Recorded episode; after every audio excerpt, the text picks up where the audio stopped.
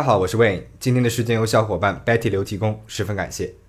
这个案子呢，我也一直在关注，它就发生在这个月的中旬，在最近的一周之内呢，是震惊了整个美国社会。而就在几天之前，这个案件有了结果，整个事件堪称是现代版的《农夫与蛇》。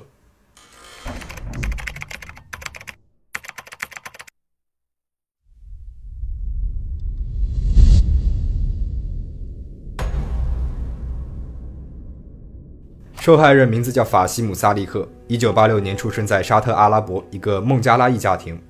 在他很小的时候，父母带着他和他的姐姐妹妹们移民到了美国纽约。法西姆从小就成绩优异，尤其是在数学和科学方面，更是展露出了过人的天分。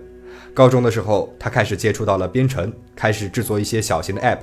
比如 Ghost Scary Prank Joke 这类恶作剧性质的软件，并且卖给了科技公司。就这样，法西姆挣到了人生的第一桶金。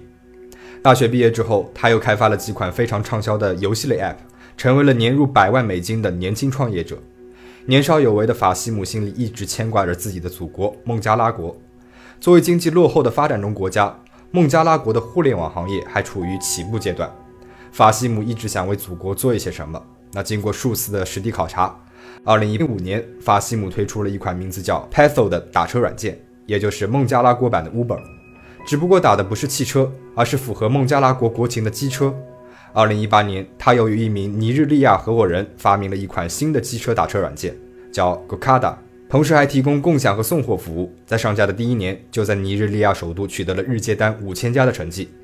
并且还将业务拓展到了另外一个机车大国印度尼西亚。二零一九年五月，法西姆的公司获得了美国硅谷一家风投公司七百万美元的投资。法西姆声名大涨，公司估值将近一亿美元，被称为了硅谷金贵。他白手起家的事迹也成为了美国互联网业界津津乐道的话题，可以说是前途一片光明。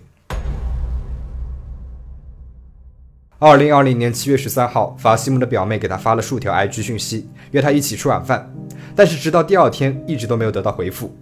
表妹觉得非常奇怪，因为哥哥是一个互联网重度用户。经常会在 IG 等社交平台上面发布近况，很少会出现不回复讯息的状况。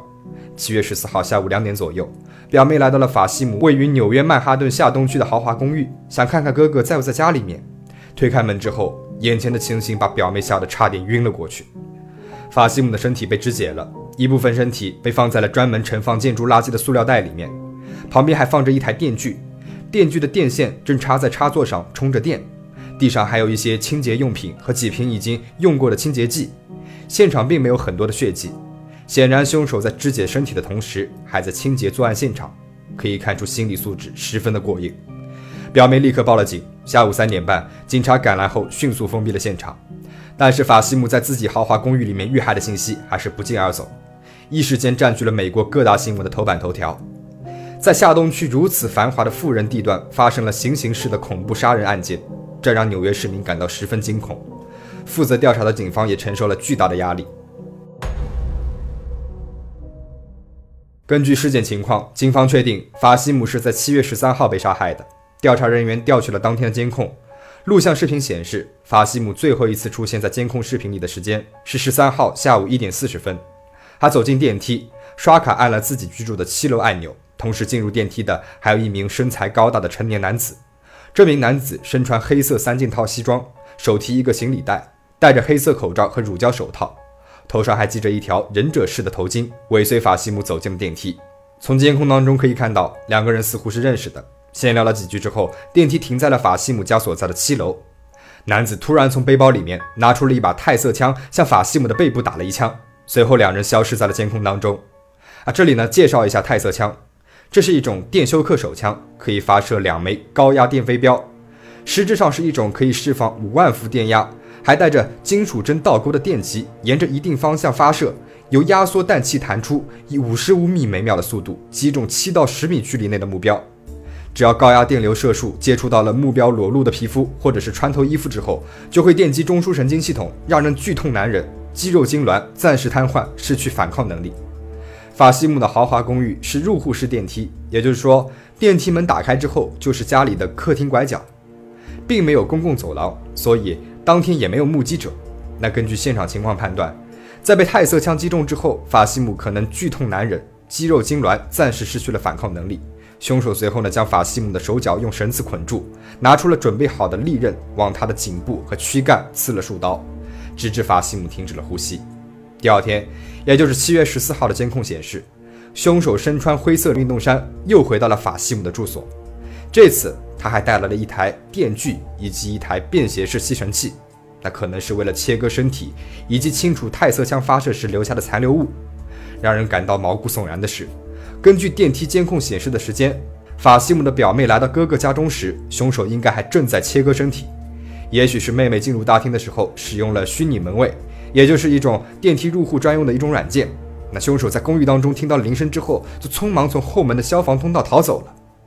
根据残忍的作案手法和凶手的专业装备，纽约警方在七月十五号召开了新闻发布会，公布了案件的进展，初步判定这是一起有预谋的谋杀案。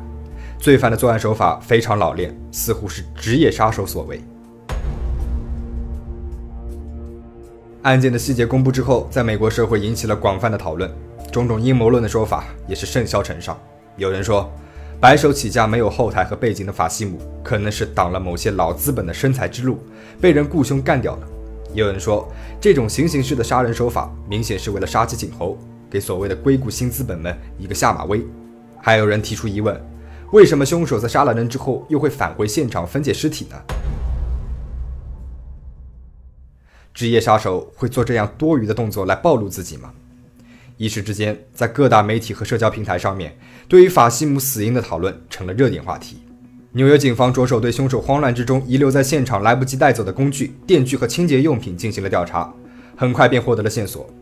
根据出厂编码显示，这把电锯是在七月十三号。也就是法西姆遇害当天，从曼哈顿西二十三街的一家加德堡超市售出的。根据超市提供的监控录像，购买电锯的那个人与法西姆公寓电梯监控里的男子体型外貌都非常相似。付款的信用卡来自一个叫泰瑞斯·德文·哈斯皮尔的大学生，是法西姆的前任私人助理。通过对哈斯皮尔的信用卡消费记录调查，纽约警方发现了决定性的证据。五月份的时候。哈斯皮尔曾经用自己的信用卡在网上购买了一把泰瑟手枪，并且在六月份包裹到达时签了字。这样的菜鸟错误让警方推翻了之前职业杀手作案的判断。一些调查人员认为，哈斯皮尔可能是试图让这起谋杀案看起来像是一场职业暗杀，目的呢是诱使警察们认为这与法西姆的商业交易有关，来洗脱自己的嫌疑。但是让他没有想到的是，清洁现场的工作刚进行了一半，法西姆的妹妹就来了。慌乱之中，只能从后门逃离。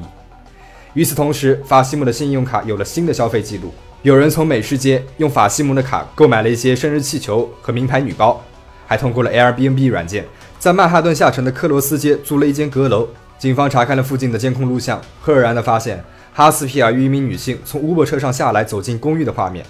两个人手里面拿着生日气球，而哈斯皮尔他的身上还穿着分解法西姆身体时那套灰色的运动衫。七月十七号上午八点四十五分，纽约警方在克罗斯街一百七十二号的一栋大楼里面逮捕了哈斯皮尔。他戴着口罩和眼镜，留着短发，身穿白色的泰威套装，戴着手铐和脚链，从第七区被带了出来。据大厅的保安称，哈斯皮尔在发现警察来到的时候，还曾经试图逃跑，但是没有成功。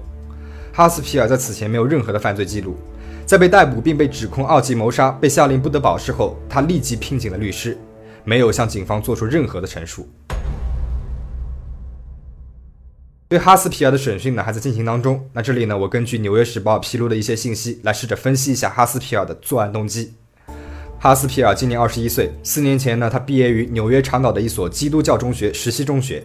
他成绩优异，高中时期还获得过网站设计奖，并且于二零一七年考入了霍夫斯特拉大学，预计二零二一年毕业。也就是说，他现在还是一名大三的学生。哈斯皮尔十六岁的时候就成为了法西姆的私人助理。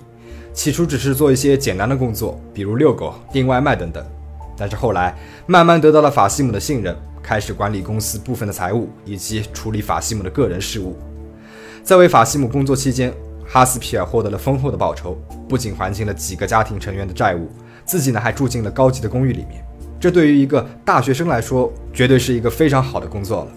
那根据纽约警方的经济犯罪调查组的调查，他们发现。哈斯皮尔在为法西姆工作的时候，侵吞了公司大约九万美元的资产。法西姆发现之后，解雇了哈斯皮尔，但是并没有报警，甚至还提出了分期付款，让哈斯皮尔可以慢慢偿还这笔债务。然而，善良换来的不是感激，而是杀身之祸。警方猜测，哈斯皮尔是害怕侵吞九万美元的事情被法西姆报案，所以呢就杀害了他。尽管法西姆没有报案，还让他慢慢还债。这真是现实版的农夫与蛇的故事。被害人法西姆是一个才华横溢、对生活充满着热情的年轻人。从他的 IG 账号上发布的内容就可以看出来了，他的笑容也非常的有感染力。今年二月，尼日利亚政府突然出台政策，在大部分地区禁止了商业摩托车，这对法西姆的公司来说几乎是致命的打击。但是他没有畏惧困难，而是及时调整了公司的主营业务方向，帮助公司度过了难关。在六月二号，他还发布了一条 IG 状态，写道。但是没有想到的是，他的生命也终于2020年。少年天才的陨落让人惋惜。孟加拉国的信息和通信技术部部长表示，他的死是孟加拉国的巨大损失，希望凶手能够得到应有的惩罚，也希望法西姆的家人们能够早日走出阴霾。我会一直关注这起案件的审判，最终结果到时候也会告知大家，请大家保持安全，保持警惕。我是魏，我们下期再见。